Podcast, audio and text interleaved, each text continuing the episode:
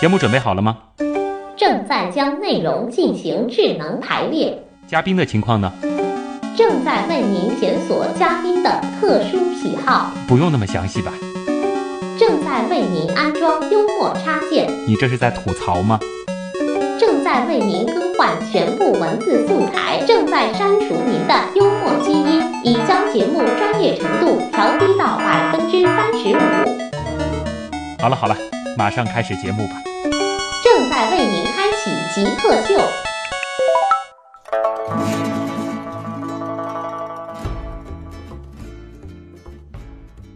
欢迎回来，这里是极客秀，我是常常幻想能不能在自己的后脑勺上装一个 USB 接口，就可以随时下载知识的旭东。大家好，我是研究大脑皮层发育的于永春。嗯，今天请到的是复旦大学脑科学研究院的研究员于永春博士。啊、于博士，您在这个就脑科学领域其实会有一个具体的研究方向吧？是您的是这个主攻方向是什么呢？啊、我主要是研究大脑皮层发育的。大脑皮层发育。是的这是个的能跟大家讲一讲吗？研究大脑皮层呢，实际上有很多的切入点。嗯，那么有很多呢是直接研究大脑的皮层它是如何工作的。我之所以选择这个研究方向呢，我觉得它是有很大的好处的。嗯为什么呢？就是说，大脑皮层在发育的过程当中，实际上它也经历一个一个进化的过程。嗯，它实际上是一个从简单到复杂的这样的一个过程。也就是说，对我们如果说重新去回顾怀胎十月的这个过程，整个胎儿的这个发育的过程，其实说我们是在经历生物的不同阶段。没错，没错。你可以看到，实际上在很早期的时候，人类的胚胎跟其他动物，就是哺乳动物的胚胎，实际上是非常非常类似的。嗯，对，它只是不停的发育，嗯然后呢，才形成了这个人的这样的一个是有特点的这样的一个个体。嗯实际上它它是经历了这么一个发育的过程。我们想知道大脑皮层它是如何工作的，嗯我觉得这个是从由简单到复杂的这样的过程，我觉得是一个非常好的切入点啊。所以我从事了这样方面的。研究大脑发育的话，可能会需要就是接触到一些这个孕妇，你的研究工作，没有，我们是主要是在实验动物，就是实验在动物啊啊，运输上来完成的。就是看怀孕的这个小鼠，是的，它是的的，这个大脑发育的这个过程。它是两个阶段，嗯一个呢是在胚胎期的一个这个发育历程，嗯然后呢，呃，出生以后呢，它会经历一个由没有这个环路联系，嗯就是没有什么功能的大脑，到后面有很复杂的这样的网络的这样的一个有功能的大脑的嗯这样的一个发育的过程。嗯，哎，您这样一说，我倒是挺感兴趣。就是说，人在这个妈妈肚子里的时啊候，是不是某一个阶段，我们的大脑也是属于没有沟回的滑脑的这个状态？是的，应该在怀孕五个月之前，她是经历了跟其他啊、很类似的这样的一个过程，嗯就是发育的过程。然后呢，她在这个这个阶段呢是没有沟回的，嗯，但是在这个阶段是形成这个大脑整个结构的非常重要的一段时期，会速度会很快，嗯所以我我们也说说早期是很重要的。嗯那有一个说法说，这个人的大脑在出生之后就停止发育了，说是已经发育完整了。这个说法您觉得是正确的还是错误的？啊、这个这是不对的，啊，因为我们知道，就是说这个发育实际上是一个非常非常大的一个跨度。嗯那么在早期的时候，我们说它是在出生以后呢，它只是一个神经元，它基本是在它的位置上嗯已经是定位了。但是呢，它并没有形成一个很好的一个网络结构，啊，它的功能上的发育哦还是持续不断的在进行嗯的。电话机装好了，线还没连上。没错，没错，是这样。嗯，所以说我们在成长和学习的过程当中，就是需要让这个神经元彼此之间建立更多的联系。没错，嗯我所以我们不停的在学习，我们就是这样在这个学习的阶段来，我们使我们大脑更加的啊、形成更好的发育的这种过程。嗯所以大脑的发育的过程是一直持续在非常长的时间。嗯，呃，其实我挺好奇您的这个个人经历的，就是说，因为您其实是从这个学医，然后是转到了这个基础科学的这个是这个研究是领域，这个是转变是怎么回事呢？我实际上是跟普通医医学院校的学生是一样的，嗯就是我从事了五年的这个临床的啊、呃学习，嗯，然后呢，呃，我们当时有很多的一些专专门从事研究的，他是给我们来讲课，嗯他们的讲课和他对这个科学问题的思考啊，深深的打动了我，所以我觉得啊，你是在他学研得究很生全的时候就已经转向这样子的这个学科领域了，对的，嗯然后就继续在这个呃基础学科是这个研究上面这个继续的深入了。是的，是的，嗯，呃，那么这个从小就对万物感到好奇，这应该是你的一个特点吧？对我我对万物世界还是非常非常好奇嗯的，看到了一个事情以后，我是很希望知道它为什么会这样。嗯从小我对大脑就非常哦感兴趣。我们知道，就是说这个大脑它本身是一个非常非常复杂的一个结构。嗯那么我我我想这不仅是我个人，那么对在座的啊、这个听众朋友，他嗯你们也非常感兴趣，就是我为什么会思考，我为什么会恐惧啊会恐惧无聊，会会哭，会对对对对笑嗯等等等等这些东西都会对想。有一些问啊题呢，可能从这个生物演化的角度可以得到一些解释，但是它具体是怎么运作的，这个依没然错是非常令人着迷的。没错，嗯啊、我们对大脑的研究实际上是刚刚迈开了一步，它是的非常初级的吗？非常非常初级的一个认识，因为它过于复啊杂，所以我刚才也说了，它是由上千亿个神经元相互联系。对，那么对这这么一个复杂的结构的联系，对它的这个研究，嗯我们现在的方法实际上是只能得到了一些很基本的这样的一个认识，嗯，但对它的一个本质上的认识，我们是离得很远很远。嗯所以，就像我刚才说的，我很崇拜的那个位 Ramakaha，嗯他所说的一句话，就是啊、当我们对大脑还不是很了解的情况之下，我们对宇宙也不可能做更多的了解。嗯，因为大脑其实就是一个小宇宙。是的，是的，它的复杂程度就跟宇宙一样的嗯，啊。一个星系里的这个恒星系统，是的，是其实的，和神经元的这个数量是的，差不多。差不多，差不多。那真正开始去研究大脑以后，有没有说这个和当时的想象会有很大的区别？这种这种转变给大家分享一下。我们实际上从事科学研究以前，自己的想法是很好的，嗯就是我希望我在这里边我能够做很好的一件事情。很浪漫的那种对想法，。通过我这几呃十几年的研究，能够对这个大脑认识能有一个推动作用。嗯但实际上，我们一旦从事了这个科研以后，我们才知道它是有多么的复杂。嗯，我们只是个起到了一个一个一个推动的作用，但是呢，这个这个力量还很有限。嗯，就是因为我们所面对的这个组织，我们所面对的这样的大脑，嗯，它的复杂程度远远超过了我们的想象。嗯，那有没有可能通过某种这个扫描的技术，比如说随着我们这个扫描技术的这个不断的这个提升，有一天可以直接通过扫描把整个大脑的这个这个神经元的整个这个网络全部构建出来？啊、这个是我们现在正在需要做的。嗯，比如说现在美国现在有一个脑计划，我想大家可能也都知道，它是从一个国家的层面来强调对大脑科学的研究的一个支持和重视。那么他就想通过类似的这样的一个方法。就是通过大量的记录来得到大量的神经元它的放电活动，嗯从而提取它的这些信号以后呢，来对它的这个某一个行为，比如说我们是认知的行为、对恐惧的行为，或者是等等这些环路，嗯，得到一个更清晰的认识。是希望在计算机当中模拟出一个完整的大脑模型，这个呢，应该是他们的想法，他们的最终啊但的实际想操象作还是很困难。还是很困难。嗯对，对，是他他因们为大是脑的这几个又是大脑的这个结构、神经元之间的这种关联，它实在是太复杂了。对，是的，好，那其实还是得留一点时间给听众朋友。其实网友今天呃问了很多，我觉得有一些是这个谣言类的，其实传了很多年，也是需要这个于博士来给大家辟辟谣。啊、还有一类呢，其实我自己看了都觉得非常的好奇。我们就进入问题来了，来听听大家都有什么样的问题。你心目中谁是 Jake 呢？比如说年轻时候的乔布斯，我就可以把它理解为一个 geek，然后做一些东西，然后非常拼啊。斯诺登，Facebook 那个叫什么来？Zackbook，王小川，扎克伯格。我记得那个苹果收纳了一个就是网络天才到他们公司的那人叫什么名字不记得了。乔布斯算吧。比尔盖茨，马化腾，有有个同学就是这个样子。我室友，他就是。呃，我觉得极客应该是身边的那些人，而不是一些很著名的人。问题来了，问题来了，问题来了。欢迎回来，这里是极客秀。今天我们请到的是复旦大学脑科学研究院的一位研究员于永春博士，我们一起进入问题来了。网友纳兰冰封问啊，说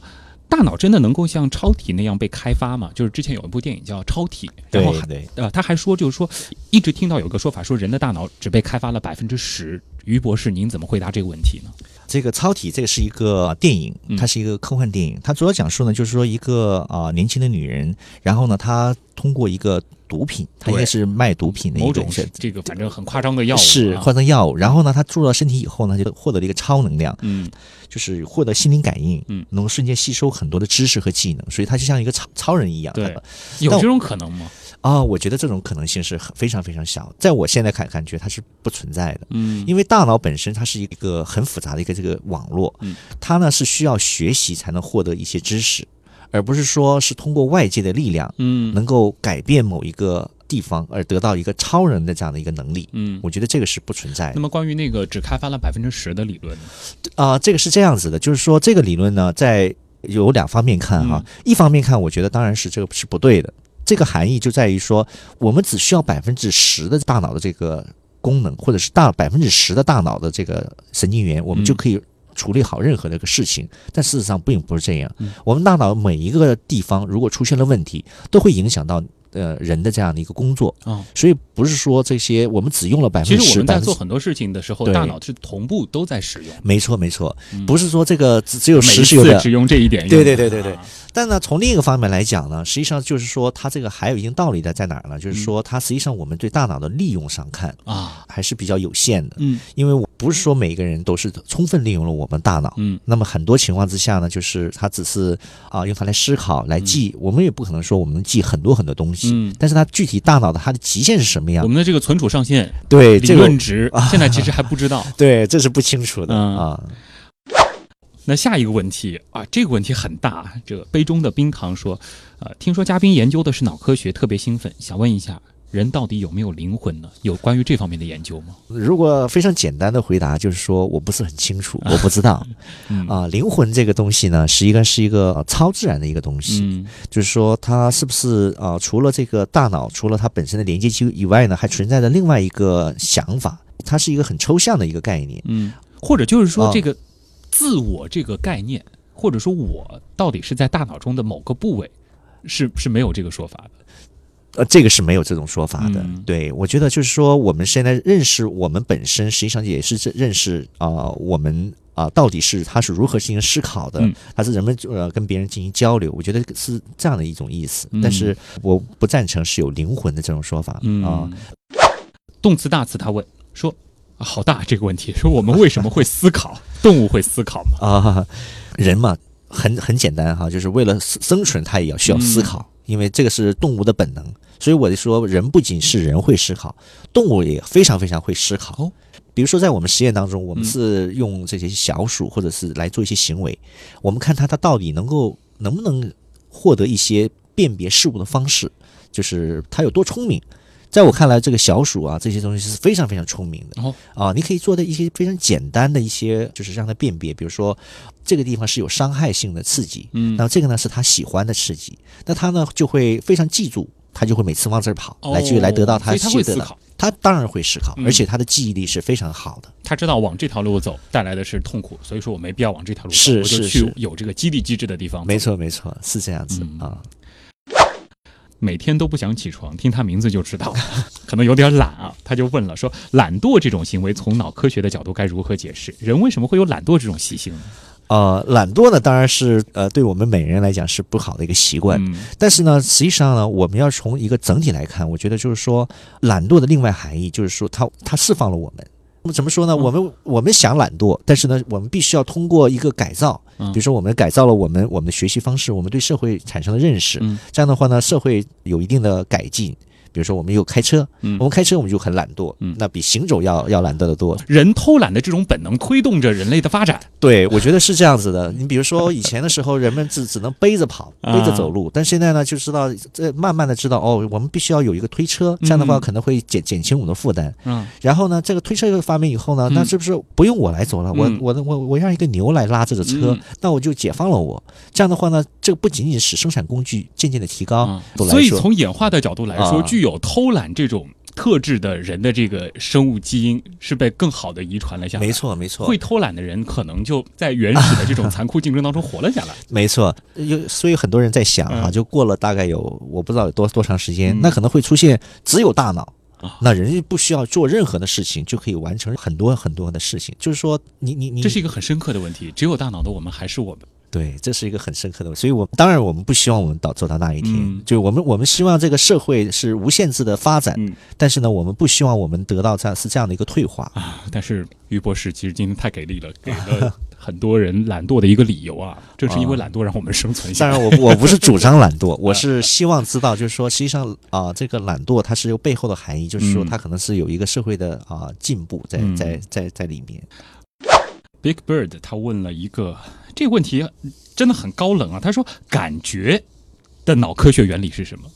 感觉实际上是这样，就是说它有啊、一个低级的感觉。嗯我觉得只要是一个动物，它就有一个感觉。那这个感觉，比如说像水母的，嗯你碰了它一下，它就会有很本能的就感觉到这种信息，嗯然后就躲避开。是一种刺激，对，这种这种这是有很本能的。比如说像我们，我们碰到了一个冷冷的这种感觉，我们我们就需要去穿衣服。但是呢，还有一个呢，就是一个辨别的能力，嗯，它是一个高级的反应。比如说，我们对于一个伤害，我们记住了这个伤害，我们就会下一次我会避开这个伤害。啊，这是一个很高级的一个这个现象，这是一个存啊、存在它一个记忆嗯啊、越低等的它只是有一种感觉，它是但是呢，它不会去避开伤害性的感觉，去获得更好的这样的一个感觉我忽然意识到啊、了，其实现在人工智能的发展，好像实现了很多低等的这种感觉，没错，然后现在是在正在就是在攻克，就是说这种高等的这种感觉，是的，是的嗯，呃，之所以我们现在知道，就是说这些模拟的器械，它它能得到指令，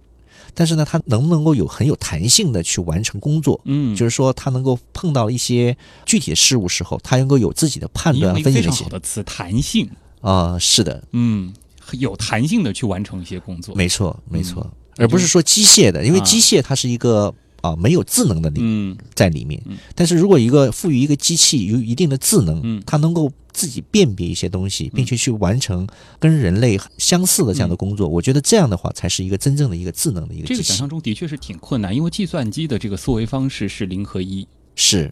呃，它一般就是是或否或与这样子的一个状态，让它实现这种弹性，其实的确是现在是不断在攻克的。对，啊，计算机它最强大的方法就是这个计算，嗯，它可以在很短的时间内，通过它的这样的一个计算方式，达到人所达不到的一个一个呃状况。对，但是呢，实际上人脑的这个是一个更加复杂的一个这个，它的这个计算方法嗯是跟这个计算机的计算方法是不一样的。嗯所以现在为什么就是说，我们首先要了解大脑的工作原理，嗯，然后呢，要通过这样的计算出得到一个新的。超越计算机的一个技能来模拟这种更智能的这样的一个所以技能，大脑的运算方式一定不是零和一。不是零和一，嗯，有一个说法说，这个说如果说研究那种基于量子算法的这个计算机，可以模拟出大脑。您觉得这个说法靠不靠谱？现在呢，我们就说有各种各样的方法来模拟我们的大脑，嗯比如说像你刚才所说的这种量子的方法，嗯还有呢是用于更多的是啊、呃嗯，就是一个神经元的这个放电活动，嗯然后呢来模拟这个大脑，所以等等这些方法这呢，可能得把计算机的这个整个元件得重新是构的建了，是的，得现在用神经元的方式来构建。呃没，错，所以所以说现在说出现了一个新的芯片，这个芯片呢也是在一四年或者一三年在、嗯呃欧洲啊、最先得到这样的这样的一个一个芯片，嗯这个芯片的这个工作的方式是跟是传统的这个工作方式是完全不一样的，啊，所以我们把呃它它这个芯片就叫做 brain 啊，它是个很基本的一个 brain。那它这个芯片呢，解密了我们大脑啊，大概有几万个或者是更多的神经元，它的一个放电模式，把它的编码来编码到了这个芯片也上。就是说，制造几百万个这样的芯片，如果说能够把它构建成一个网络的话，有可能能够接近大脑的状态。因为这个工作量是非常大的，啊嗯呃，他们那个芯片上我知道是可以能够模拟一个功能柱，就是一个一呃行使一个单一功能的一个功能柱。嗯但是呢，你知道大脑皮层的功能柱有很多很多个，我不知道有怎么样的计算机可以模拟它。接下来一个问题， 我觉得这个就比较的，这个很多人都有兴趣了，因为其实我们极客秀也一直会说这个呃理科生、文科生之类的话题。那么、呃为什么有的人天生理科好，有的人天生文科好？脑科学上有解释吗？这个问题来自于 PWWP。对，每个人都有每个人的个性啊、有人擅长这些，有人嗯擅长这一些，但这都完全是人的一个个性上使然啊、这个呢，有没有它的科学意义呢？我觉嗯得有一些还是有的，比如说有人在某一个。地方他是非常擅长的，这就是我们现在所说的，就是对啊、应该有一个个性的培养，人和人之间的确大脑是会有差异。是会有差异嗯的，每个人都是不一样的，所以应该是啊、因人施教。当然，我们现在也在探索，嗯比如说现在以前现在说了做文科和理科、嗯，等等等等，文科是生、是理科生的这个大脑结构到底有什么不同？ 是是，结构上看是差不多的，呃结构上应该是差不多的，嗯，但是可能说这个这个神经元的这个这个不同之间的这个关联是啊是，可能是有一些不一样，啊， 这个我不是很清楚。还没有研究到这个程度。啊是嗯是好，下一题是这样的啊，这个小小暗幻想，哎又是一个大问题，请解释一下学习的脑科学原理。现在有很多人现在是研究这个学习的脑科学原理。谈到学习哈，最多的现在研究的就是海马。人类有一个很海马体，嗯它是现在目前认为是它是一个负责学习和记忆的很重要的一个结构嗯，在大脑里面。那么。他呢参与了一些记忆上的功能，比如说啊、在一些伤害性的刺激啊，这些记忆就会储存在海马里面。嗯为什么说它是海马是可以来产生记忆呢？就是人们可以提取海马的一些信号以后呢，然后可以通过一些基因工程的方法，可以移植这些啊、移植可以植入这种植入记忆虚这种记忆。可能说这个植入的不是说具体的一些事儿，但是你啊看到某些事儿会产生类似的刺激。是的啊、我们说的很简单的一嗯个疗法，就是比如说啊、我们把这些神经元如啊、一个房间里边给它做造成伤害，嗯伤害以后呢，这些刺激呢就会长久的保存在海马的一些神经元里边。嗯然后呢，将这些海马这些神经元呢，我们进行特异性的标记。嗯到了另外一个我跟这个环境完全不相似的这样一个神经元，嗯，我们通过一种光学的方法，就刺激我们当时在这个哦同样的房间里边的这些神经元以后呢，啊它会出现同样的恐惧。我可以理解为，比如说我们模拟就给一个人，当然这个实验是假想的，会有点残酷啊，就看到一个苹果，然后我们就拿针扎它，然后我们就提取它，就是这一块的这个刺激，然后植入到另外一个人脑中，他看到苹果也会感到害怕。但不是说另外一个人的脑子，嗯就是说它本身如果要是你给同样的这样的一个刺激，嗯，如果在另外一个环境下，就是说你没看没有看到任何的这些啊针啊或者是这样的一个刺激以后，但是它你只要刺激这些神经元，它就会害怕。这是学习的一个一个基本原理。对，就是说，我现在目前实际上学习是一个很复杂的一个、嗯一个一个地方。啊对，它可能其实、实它这个涉及到的这个层次非常的多。是是是，嗯，就包括这个什么运算方式的这种学习啊，对这个一些想象力的学习等等。没，错，嗯这个学习哈是包括很多层面的。你比如说正常的学习，还有比如说是伤害性的学习。我们说记忆，我们说学习实际上就是一个嗯就是对一记个忆记忆。嗯